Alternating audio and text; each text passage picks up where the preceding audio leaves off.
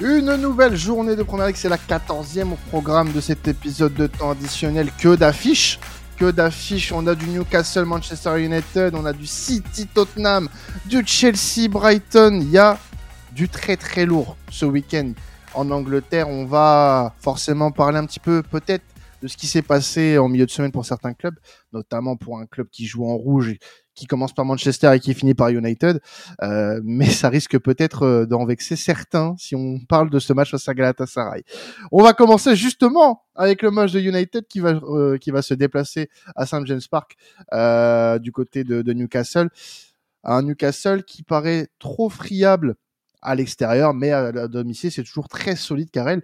Euh, à quoi on peut s'attendre côté Magpies pour cette rencontre? Eh bien, je vais commencer en disant que la seule défaite euh, de Newcastle euh, à domicile cette saison en Première Ligue était face à Liverpool. Voilà, comme ça, c'est glissé. Euh, et ensuite, je dirais qu'effectivement, Newcastle se montre un peu trop friable à l'extérieur en ce moment, et c'est quelque chose qu'on retrouve en Première Ligue comme en Ligue des Champions, et c'est à l'image du match que Newcastle est, allé faire sur la pelouse du Parc des Princes, puisque Newcastle avait bien démarré ce match-là. Finalement, Newcastle avait ouvert le score, et puis Newcastle a fait preuve de beaucoup de complexes, je trouve, dans cette rencontre face au PSG, parce que c'est une deuxième mi-temps euh, très très en dessous de ce que Newcastle peut faire et de ce que Newcastle avait montré euh, sur les 45 premières minutes de cette rencontre. Alors que voilà, il n'y a plus trop le choix dans, ce groupe de la mort et qu'il faut prendre des points quand on peut. Et je pense que Newcastle avait l'occasion de faire un peu mieux. Ils avaient pris le match par le bon bout et en deuxième mi-temps, voilà, c'est 0,12 expected goal, 27% de possession voilà, ils ont, ils ont essayé de conserver le résultat, mais c'est pas forcément le Newcastle qu'on avait l'habitude de voir euh, par, euh, par le passé, notamment la saison passée, où c'est la solidité défensive qui leur a permis de faire une aussi bonne saison et de retrouver la Ligue des Champions, mais une solidité défensive peut-être euh, euh, avec une ligne un peu plus haute sur le terrain et un peu plus conquérante. Euh, voilà, maintenant euh, Newcastle est toujours capable de performer à domicile. Ils l'ont fait face à Chelsea en retrouvant le chemin de la victoire. Ils restaient sur une défaite contre Bournemouth. Ils se sont imposés 4-1 contre Chelsea. Le scénario aurait pu être un peu différent. Hein. On le sait, Thiago Silva qui a fait une très grosse erreur qui a permis à, aux de, faire le break.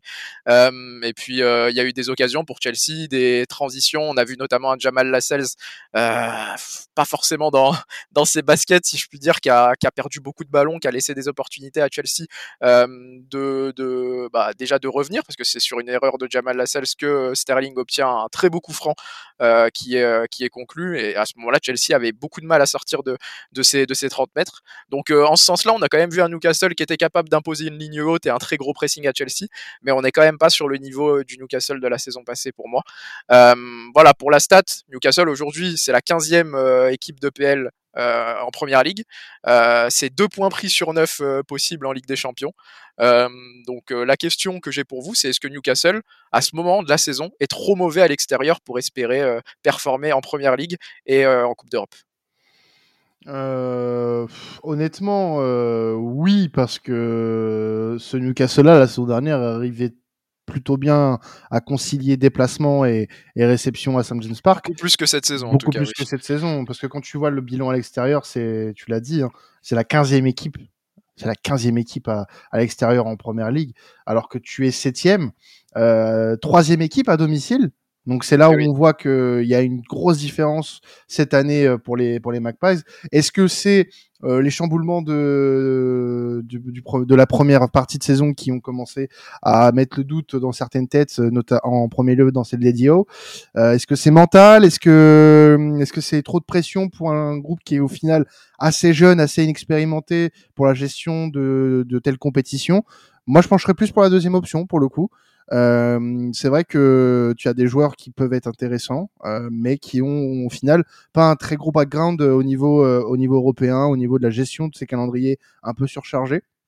Donc ça peut expliquer, ça peut expliquer. Et si sur le long terme ça va tenir, bah, moi si c'est le long terme ça continue comme ça et que Newcastle ne redresse pas la barre à l'extérieur, on rappelle que c'est à domicile ce week-end hein, face à United, mais la question c'est ça. Et sur le long terme ça pourrait être très néfaste pour les Magpies.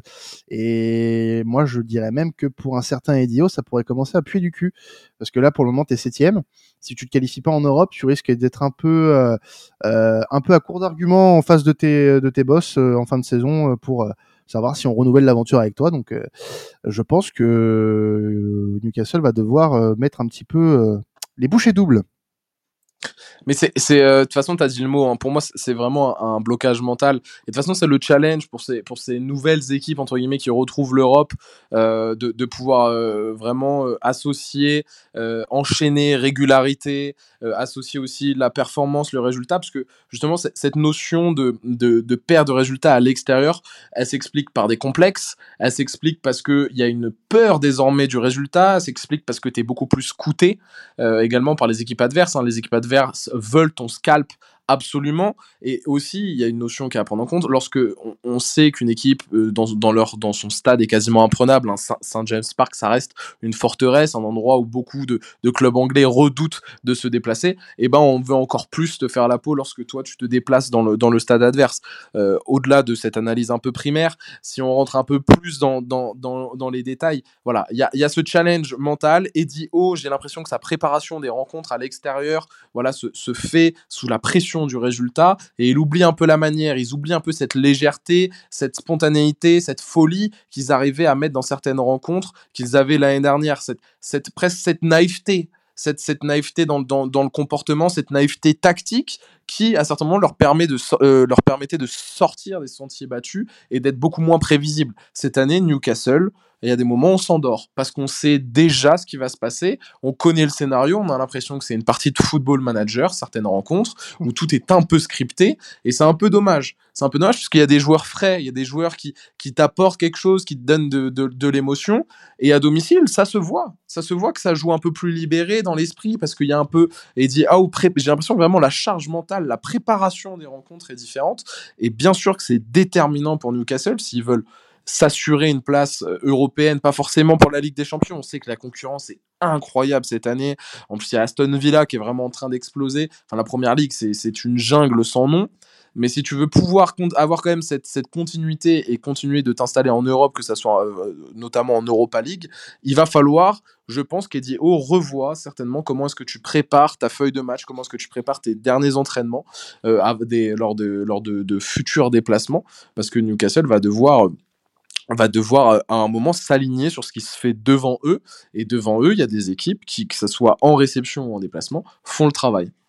Alors, ça, va être intéressant euh, d'avoir euh, ton, ton, avis, Alban, sur le, le, prochain sujet, puisqu'on va parler d'United. On en a parlé lors du, du live. On, avait fait eu quelques mots sur les, jeunes joueurs que sont Kobe Maine, Garnacho et, et, et autres, d'ailleurs, puisqu'on va en parler juste avant. Mais justement juste avant. Karel, est-ce que tu peux nous donner quelques euh, clés sur euh, United avant ce match qui euh, est à la recherche de régularité puisque c'est une équipe qui a connu des déboires là, cette semaine en Ligue des Champions et qui est pointe actuellement à la sixième place de cette première ligue avec quand même malgré tout trois victoires d'affilée face à Everton, Luton et Fulham.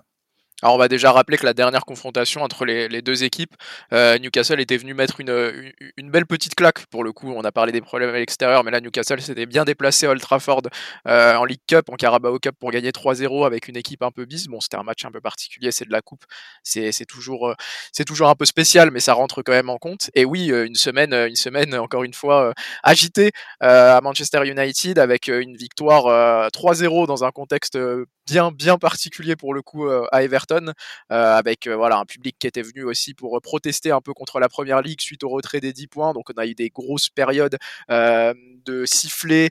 avec voilà un public révolté qui brandissait parfois des logos Première Ligue sur fond rouge. Mais Manchester United a fait fi de ce contexte-là. Garnacho a pour le coup, lui, illuminer un peu la, la, journée grâce à un but que je pense tout le monde a vu trois ou quatre fois déjà euh, le week-end dernier. Mais bravo à lui. Et voilà, ça me permet d'embrayer un peu sur, sur les jeunes visages de Manchester United parce qu'il y a aussi Kobe Mainu qui a joué 72 minutes. Alors, si vous, ne connaissez pas Kobe Mainu et que vous n'avez pas vu sa prestation, il y a quelques highlights de, son match face à Everton. Euh, c'est un 2005, hein, donc qui a joué euh, un peu plus d'une heure euh, dans, ce match et qui est passé notamment devant Amrabat qui avait été, qui avait été recruté cet été. voilà, port de tête très haut, regard lointain sur le terrain. Grand, très technique aussi, donc il y en a beaucoup qui le comparaient un peu à Paul Pogba par moment. donc joueur très intéressant à suivre. concernant un peu plus le, le point collectif, Manchester United, qui a quand même remporté trois succès d'affilée en première ligue, donc qui recommence un peu à faire du Ténag de la saison passée, c'est-à-dire que dans le contenu, c'est pas forcément très convaincant, très attrayant, mais il y a la victoire au bout, donc ça permet à Eric Ténag de se racheter un peu de temps, un peu de crédibilité, un peu de tranquillité aussi. Il y a eu ces victoires 1-0 contre Luton et Fulham, et puis cette victoire contre Everton, il faut aller les chercher. Euh, lui, a marqué contre Everton, il a marqué contre, Galatasaray aussi, c'est une bonne chose si l'Argentin peut venir soulager, un peu Ojloun, un peu Bruno Fernandez sur le plan statistique, parce que ça manque euh, de joueurs qui sont capables de marquer ces buts importants, de faire ces passes décisives là. Et puis on a beaucoup parlé du match face à Galatasaray hier, mais là pour le coup c'est un beaucoup d'arrêt parce que euh, voilà, United a mené 2-0, United a mené 3-1, mais ils ont jamais vraiment été souverains euh, dans la partie. Il y a eu toujours beaucoup d'occasions pour Galatasaray pour les laisser revenir. Euh, on peut parler d'Onana, on en a un peu débattu hier, mais qui est quand même, à mon sens, un peu coupable sur le, sur le but de Ziyech, même si Alban était pas forcément d'accord hier. Mais voilà, c'est, je le redis, Onana monte quand même en puissance et devient de plus en plus un homme de confiance, je pense, pour Eric Tenag, malgré cette petite cagade-là. Cette petite cagade -là. Donc euh, voilà, moi la question que je voulais vous poser, c'était axé euh, autour euh, de cette jeune garde de Manchester United, Mainu et Garnacho en l'occurrence. Quel rôle selon vous pour eux dans le futur proche de Manchester United? Et est-ce que les hommes d'Eric Tenag ont tout simplement ce qu'il faut aujourd'hui pour aller bousculer un Newcastle qui, bah, qui fonctionne encore très bien à St James Park? C'est des joueurs qui euh, incontestablement peuvent apporter énormément de choses à l'avenir. Euh, Kobe Maino, euh, quand tu quand tu le vois jouer pour la première fois, c'est vraiment c'est vraiment un, joueur qui pue le football. c'est assez impressionnant ce qu'il arrive à faire à son âge, je trouve. Et, et vraiment, il a en plus la réputation d'être un, un de ces wonder kids, hein, comme on aime les appeler maintenant. Et c'est c'est assez assez satisfaisant et assez prometteur. Maintenant, bien sûr, on veut en voir plus.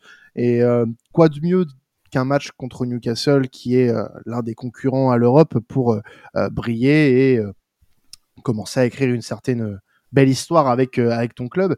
Garnacho, c'est un peu plus établi puisqu'il est, il est ça fait déjà deux saisons qu'il est qu'il est avec Manchester United. C'est qu'il est au moins dans les groupes. Il est au moins dans voilà. Exactement, exactement. Donc c'est vraiment euh, lui pour le coup plus une confirmation qu'autre chose. Euh, c'est pas une découverte même s'il est encore très jeune, attention. Euh, mais on, on, va attendre, c'est un peu à l'image de, de, United, c'est peut-être un peu plus de régularité dans ses performances pour qu'on puisse atteindre un niveau supérieur. Donc euh, je reste positif pour ces joueurs-là. Après, est-ce que l'environnement pour le moment est bon pour grandir dans ce club? Je suis pas certain. Euh, j'espère me tromper pour eux parce qu'ils ont vraiment du ballon et ils ont vraiment énormément de talent. Euh, je pense que ça peut devenir de très grands joueurs, euh, très importants pour le football dans les, années à venir. Mais est-ce que l'environnement United va, être propice à leur épanouissement? Moins sûr. Ouais, pour pour compléter là-dessus, je pense pas que ce soit un, un bon environnement pour ma part parce que on, voit que quand il y a des jeunes qui jeunes joueurs comme ça qui émergent, il faut qu'ils soient entourés de, de, cadres et d'un environnement qui soit qui soit sain et qui soit euh, propice justement à leur développement au, plus haut niveau.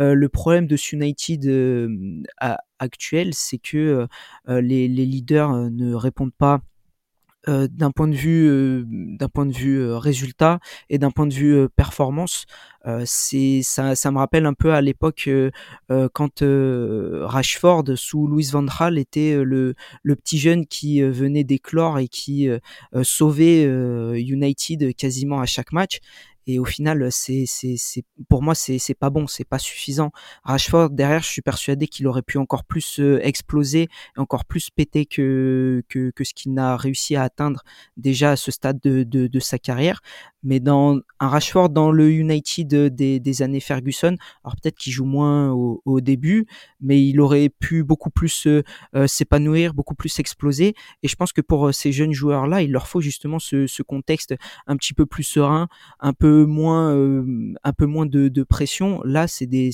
jeunes joueurs, ils font un, deux, trois matchs et on les annonce déjà comme euh, des grands parce que justement du côté United, on espère qu'ils vont répondre à ce que euh, les leaders et les, les, joueurs qui sont censés être euh, affirmés et qui doivent tenir la baraque, bah ils ne font tout simplement pas le boulot correctement à leur à l'heure actuelle. Donc pour moi, non, ils sont pas dans le bon, dans le bon environnement. Seule une situation globale de United allant euh, vers une amélioration pourra euh, coïncider avec euh, le, fait de voir vraiment exploser, de, voir vraiment exploser ces jeunes dans le dans dans le club de, de United.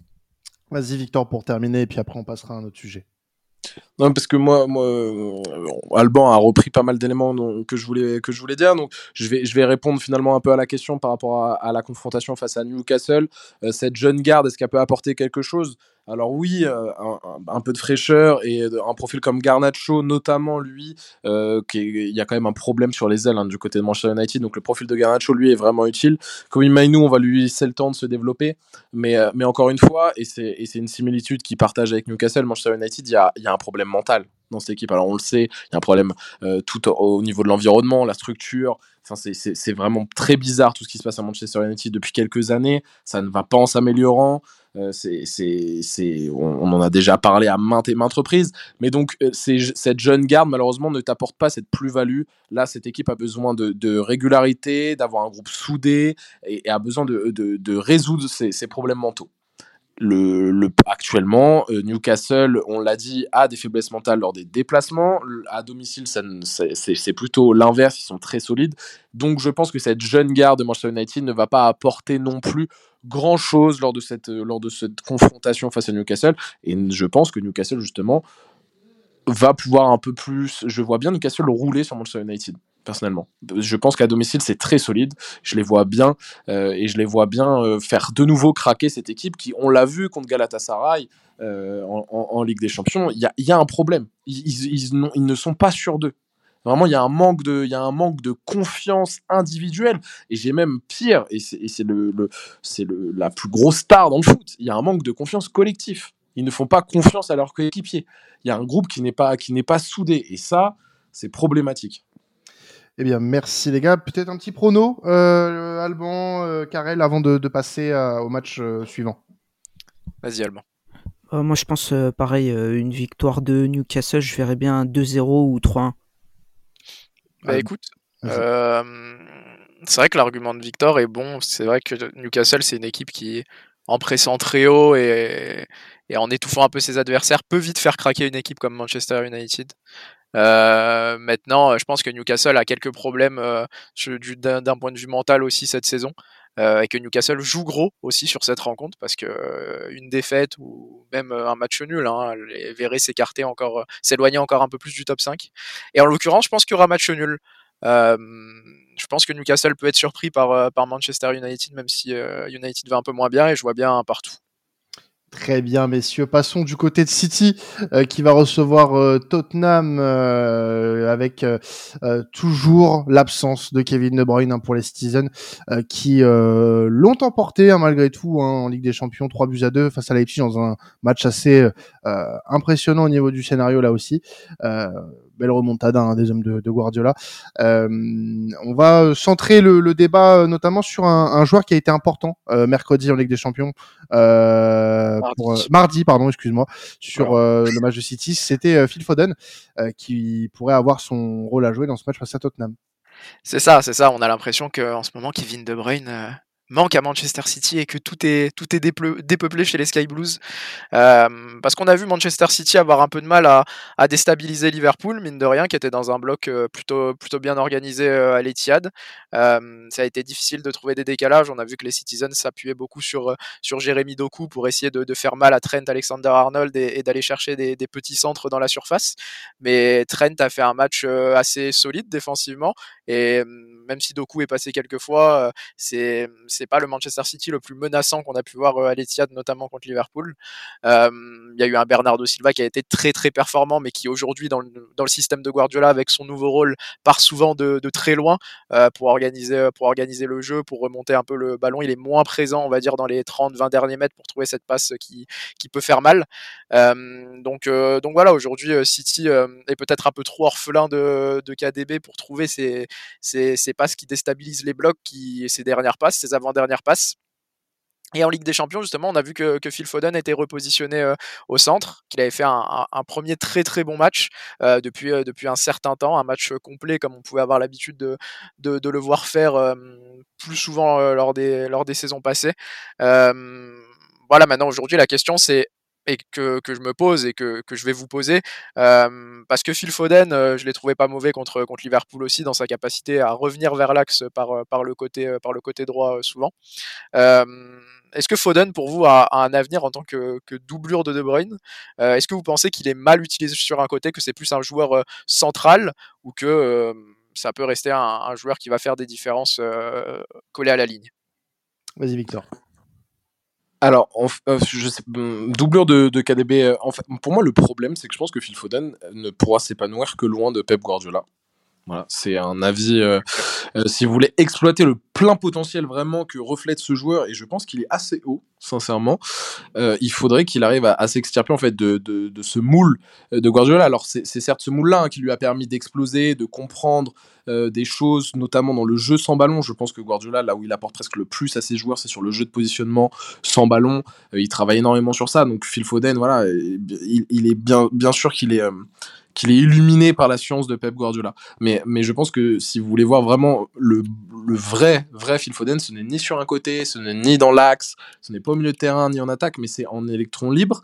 Certes, comme un peu peut jouer Kevin De Bruyne sous Pep Guardiola, mais c'est en fait en dehors du jeu de positionnement pour moi, ça, passe par un jeu, par un jeu un peu plus chaotique. Euh, je vais prendre aussi, euh, je vais, je vais lui donner un autre exemple, mais Jack Grealish, Aston Villa, c'est une masterclass. Jack Grealish, Manchester City, c'est une excellente saison dernière, mais dans le style guardiolesque. Donc dans un style qui laisse un peu à désirer par moment, même s'il a réussi à se sublimer. Mais Jack Grealish, Aston Villa, c'était exceptionnel. Mettez Phil Foden dans une équipe, par exemple, telle que Newcastle, ou dans une équipe telle que, même le oh, Liverpool de Klopp, un peu moins, mais euh, Postecoglou, Phil Foden, c'est incroyable. Et, je pense que c'est vraiment un très très bon joueur qui a qui peut qui est d'une polyvalence rare et qui en électron libre peut occuper plein de postes, plein de zones sur le terrain, qui peut venir. Mais je pense que Guardiola le, bride, mais mais arrive quand même à bien l'utiliser finalement parce qu'il utilise certaines des capacités de Foden jusqu'à jusqu'à jusqu'à il le ronge jusqu'à l'os. Et euh, mais mais si on veut voir vraiment le la quintessence de ce joueur-là, je pense que ça passe peut-être par un, par un futur départ et qu'on lui donne les clés du camion. Voilà. Je ouais. pense que Phil Foden, si on veut qu'il brille, il faut lui donner les clés du camion. Je pense qu'il a besoin de responsabilité, en effet. Euh, après, euh, euh, est-ce que ça doit passer par un remaniement euh, au niveau de son, son, dispositif pour intégrer KDB et, et, Foden J'y vais dire Ils non. peuvent pas jouer ensemble. Bah oui, voilà, mais c'est pour ça, c'est ce que j'allais dire. Pas dans les mêmes zones, quoi. C'est ce que Donc t'en sacrifies un des deux. De toute façon, ça va être très compliqué dans le sens où quand KDB va revenir, il va falloir aussi faire de la place pour Haaland, il va falloir faire de la place pour Alvarez. Euh, donc euh, là, c'est assez compliqué de toute façon de se dire que Foden un, avenir dans ce secteur de jeu-là après le retour de KDB. Euh, maintenant, est-ce que l'avenir est loin de City? Euh, Ça sera un énorme risque. Ça sera un énorme risque pour lui, mais est-ce que c'est un risque à prendre? Je le pense quand même parce que tu peux pas rester toute ta carrière être cantonné à, une, un rôle de doublure. Euh, ce joueur-là, quand tu lui donnes un petit peu euh, des responsabilités, on l'a vu face à Leipzig, et eh ben ça, ça, ça fait tilt quoi. C'est, c'est, assez impressionnant quand il, quand il euh, met le bleu de chauffe et c'est, c'est plutôt, euh, plutôt plaisant. Hein. Il est sur, je crois, deux passes d un but euh, contre contre Leipzig. Il est sur les trois buts. Citizen quand même. Tu vois, c'est pas rien. Donc euh, dans ce genre de match, on sait qu'il peut briller. Donc euh, moi je je serais partisan de le voir un peu plus souvent et que Guardiola lui fasse peut-être un peu plus confiance sur certains matchs. Ça aurait peut peut-être être un des un des facteurs X euh, au moment où City a eu un peu un, un coup de moins bien, par exemple. Euh, mais on, on peut s'attendre à ce que qu'il soit réutilisé comme ça, parce qu'on sait que que de la, santé de De Bruyne euh, est un peu fragile ces derniers ces derniers temps. Donc pourquoi pas donner un peu plus de temps de jeu, un peu plus de place à Phil Foden dans ce dans ce dans cette position là. Moi je serais pas contre en tout cas. Est-ce que on, tu veux qu'on passe Karel là sur le, le, le, débat suivant sur on peut, on peut, juste une petite précision. Vas-y, vas-y. J'ai oublié de le dire, mais c'est très important donc je n'aurais pas dû oublier, c'est le retour de blessure de John Stones et ça va, ah être, euh, ça va être essentiel pour, eh euh, pour Guardiola et, et pour euh, ses hommes. Eh bien, passons à Tottenham. Tottenham qui est un peu au ralenti en ce moment. Tottenham qui vient d'enchaîner trois défaites, hein, rien que ça. Chelsea, les Wolves et Aston Villa lors de la dernière journée. C'est assez compliqué pour les hommes de Pochettino qui avaient fait euh, la plupart du, de ce début de championnat en tête et qui euh, est désormais cinquième euh, avec un entraîneur qui semble assez accroché à ses principes. Oui, c'est ça. Et puis les mauvaises nouvelles en plus qui, qui continuent au niveau de, de l'infirmerie à, Tottenham, puisque Betancourt a rechuté, euh, lui qui venait de revenir et qui s'est fait euh, attraper par un mauvais tacle de Matikash qui euh, par la suite a été, a été bien sifflé par, par le Tottenham Hotspur Stadium. donc voilà, Betancourt qui sera absent jusqu'à la mi-février minimum, a priori, une rupture des ligaments de la cheville, donc c'est triste. Hein. C'est triste pardon, pour l'Uruguayen qui avait été déjà absent pendant une longue période avant de revenir contre, contre Aston Villa voilà, aujourd'hui, euh, la, question qu'on se pose par rapport à, à Pochettino, euh, c'est celle de, son attachement à ses principes de jeu, euh, parce que contre les Wolves notamment et contre Aston Villa, Tottenham a mené au score. Tottenham avait fait des, bonnes entames, mais Tottenham a, continué à attaquer à outrance. Tottenham a continué avec une ligne euh, très haute, comme il l'avait fait face à Chelsea notamment, et ça avait été euh, très remis en question par, euh, les observateurs. donc voilà, aujourd'hui, on se demande si pour Pochettino, il n'y a pas besoin d'être plus à même d'adapter son système au contexte des matchs, à la situation. Peut-être que ça aurait pu sauver des points à Tottenham, bah, notamment contre Wolverhampton, parce qu'il y y a une ouverture du score qui est très rapide. Tottenham qui a encore un peu la maîtrise dans les minutes qui suivent, mais au fur et à mesure du match, euh, Wolverhampton qui, revient totalement. Euh, contre Aston Villa, c'était pas exactement le même scénario, mais en tout cas pas loin d'être pas, pas, loin d'être le même. Donc ça me pousse à, me poser cette question et, c'est dommage en plus parce que Tottenham a ce qu'il faut pour s'adapter et pour jouer différemment, pour piquer en contre, pour solidifier un peu son, son arrière-garde et, et, créer un vrai bloc lorsqu'il mène au score. Alors pas dans tous les cas de figure, mais quand ils sentent qu'ils sont un peu moins à même d'avoir la maîtrise, comme en l'occurrence avec la longue liste d'absents qui dont, dont, ils sont dont ils sont victimes. donc voilà, aujourd'hui Tottenham est, est, pas est pas dos au mur, mais Tottenham doit réagir parce que comme tu l'as dit, Quentin, ça fait trois défaites d'affilée, ça fait une cinquième place, et ça commence un peu à faire tâche dans ce bon début de saison de, des Spurs. Donc euh, voilà, ils ont souvent réussi contre City lors, des dernières saisons, c'est un peu leur bête noire. Aujourd'hui, le contexte leur est moins favorable, mais il faudra voir comment ils vont être en mesure de réagir. Et justement, moi, mon, débat pour, euh, pour euh, ce match-là, c'est par rapport à Pochettino. Est-ce que vous, vous comprenez son approche de vouloir mourir avec ses principes et ses idées, ou est-ce que vous pensez qu'il devrait faire preuve de pragmatiste pragmatisme, pardon, et qu'est-ce que vous favorisez euh, dans, dans, cette approche de votre côté? Alban, toi qui es euh, le plus coach d'entre nous ah, pas, pas spécialement coach. Comparé à Imad notamment, euh, je suis, je suis très très loin. Mais c'est dommage de ne pas avoir Imad là. Ah ouais, ouais, c'est vrai que ça aurait été intéressant, mais après, moi de, de mon point de vue, je préfère le, le, le côté pragmatique parce que en, en soi sur le storytelling, tout ça, comme euh, l'a dit Karel, euh, l'expression mourir avec ses idées, c'est vrai que c'est c'est le plus beau et c'est ce qui peut te faire euh, justement transporter une équipe, amener tes joueurs vraiment avec toi jusqu'au bout et euh, quand, quand tu as un groupe qui adhère à, tes principes et, qui préfère euh, parfois euh, jouer sous ces principes, même si ça peut leur coûter certains succès, certains trophées ou autres, c'est vrai qu'en soi c'est une certaine victoire.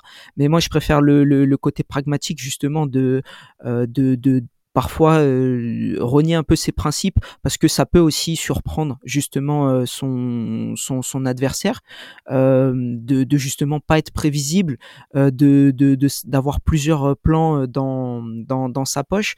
Donc moi le, le et puis et puis même l'aspect l'aspect comptable est tellement important surtout pour pour Tottenham qui qui a pas accroché par exemple la Ligue des Champions depuis depuis deux saisons je crois si je ne dis pas de bêtises. Euh, c'est vrai que si, si à la fin de saison, Euh, certes, ils auront bien joué avec euh, énormément de beaux principes, une envie offensive de jouer au, ultra débordante, mais qui ne réussissent pas à accrocher une place européenne pour je dis un, exemple au hasard pour 6 points et que les 6 points correspondent bah, par exemple euh, au, match contre Chelsea ou peut-être s'ils avaient été euh, s'ils avaient reculé plus tôt et qu'ils avaient préservé un résultat ou qu'ils avaient accroché un nul ou autre bah, ils, vont s'en mordre les doigts et la, la beauté du, du jeu euh, ne, ne, récompensera pas une, belle saison de belles idées et ils vont le payer ils vont le payer cash sur le plan sportif euh, sur le bilan comptable. Mmh, je suis pas d'accord. Enfin, je suis pas.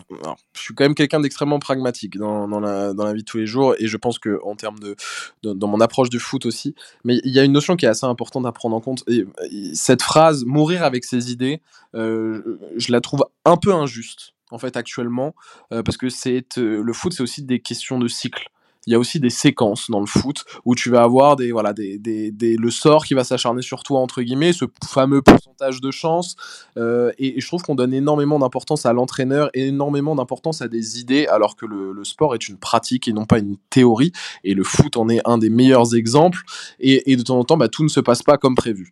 Et, et tout remettre en cause enfin Karel, tu ne remets pas tout en cause avec ta question, mais, cette phrase mourir avec ses idées, est-ce que ce mec-là est vraiment noir ou blanc, quoi, et, enlever tout de suite la nuance que, que, peut, que peut être apportée par une tactique, euh, dire ouais, c'est que pour l'offense, c'est que pour l'attaque, de temps en temps, il faut, il faut revenir derrière, il faut mettre le bus ou autre. Je trouve, je trouve que c'est un peu réducteur de, ce que représente le football, et, euh, et, tu peux pas en fait bousiller 2-3 mois où tout le monde est encensé, et sur trois défaites de suite dire ah ce mec-là, il est borné. Ah, ce mec-là, il sait, il sait pas aller chercher des résultats, alors qu'il est allé chercher des super résultats pendant deux mois, avec une approche, euh, certes, assez, euh, assez, ambiguë, euh, assez complexe. il s'est creusé les méninges, Postecoglou, il a mis les bons hommes au bon endroit. Là, tu enchaînes, des, as des blessures, tu as des problèmes, ça se traduit sur le terrain. C'est normal que les résultats en pâtissent. Après, oui, dans la physionomie du match, toi, en tant que spectateur, en tant que fan de foot, tu dis, mais pourquoi là il change pas quoi? Pourquoi est-ce que là il, il s'adapte pas ou autre? Mais parce qu'à des moments, il ne faut pas forcément ne pas s'adapter, c'est pas forcément être non plus têtu, c'est que tu as conscience de tes forces, tu veux t'appuyer sur ça, et notamment dans une période où tu dois faire affaire avec des blessures, je suis pas sûr que lorsque tu as énormément de blessures, ce qui t'apporte déjà un premier changement, tu as besoin en plus d'apporter un autre changement tactique pour essayer de t'adapter à ça. De temps en temps, c'est aussi aux individualités de s'adapter, et c'est pas forcément à c'est pas toujours l'entraîneur qui a la main mise. Je pense que dans un débat un peu plus global, on accorde beaucoup trop d'importance à l'entraîneur. Certes, lui a une, a une, physionomie, une tactique bien marquée, donc c'est normal qu'on le mette en avant quand ça marche et qu'on lui tape un peu dessus quand ça ne marche pas. C'est le lot des grands entraîneurs avec des grandes idées. Mais attention à ne pas tout de suite trop simplifier ce qu'est le football avec cette phrase de Ah, il, il, va, il meurt avec ses idées. Je pense que c'est un peu plus complexe. Alban, vas-y si tu voulais répondre et puis après on passera à la suite, messieurs. Après, c'était pour répondre dans le sens où les, les deux sont pas incompatibles en fait. C'est juste euh, pour moi une approche de, de la situation où euh, quand euh, bah, par exemple quand on parle de, de blessés ou qu'on parle d'une d'une succession de matchs face à des équipes, voilà par exemple ce week-end ils vont affronter ils vont affronter City. Euh, est-ce que justement pour euh, surprendre les Citizens, il n'y a pas euh, possibilité sur ce match-là, avec les forces en présence que, que tu as, les joueurs que tu as à ta disposition, d'essayer encore une fois de, de, de revoir un petit peu tes plans, de les changer parce que ça peut, comme je l'ai dit, perturber l'adversaire.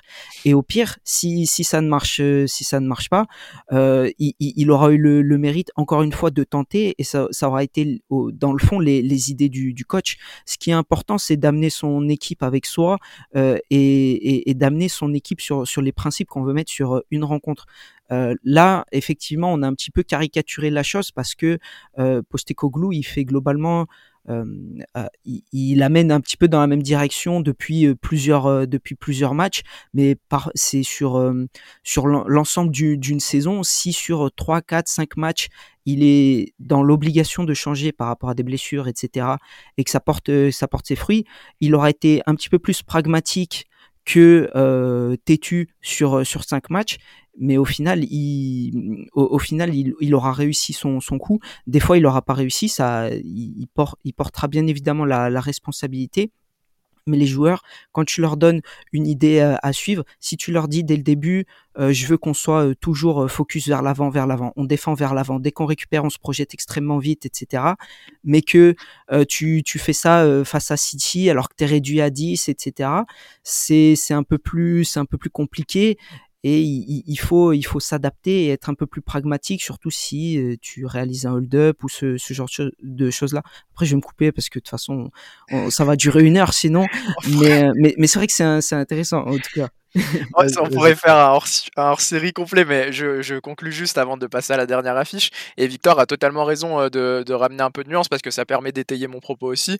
Euh, C'était plus un débat global par rapport à vous, votre approche, pas forcément sur Pochettino qui pour le coup lui fait un très bon travail. Et le problème, et c'est pas son problème, enfin c'est pas pas de sa faute, mais c'est qu'il avait euh, commencé quelque chose de très beau avec Tottenham et qu'il a directement dû faire face à une longue liste d'absents. Là pour le coup, c'est pas de son fait à lui. Et là c'est déjà comme Victor l'a dit une première adaptation en effet. ensuite, moi, je dirais que j'aime beaucoup les, les entraîneurs qui ont des idées très marquées. J'adore les équipes aux identités très marquées qui se présentent sur des pelouses. Tu sais à quoi t'attendre et tu sais ce qui va se passer. Et malgré tout, cette équipe domine parce que bah, dans ses idées, dans son système, dans ses principes, tout est très maîtrisé, tout est très bien, tout est très bien huilé.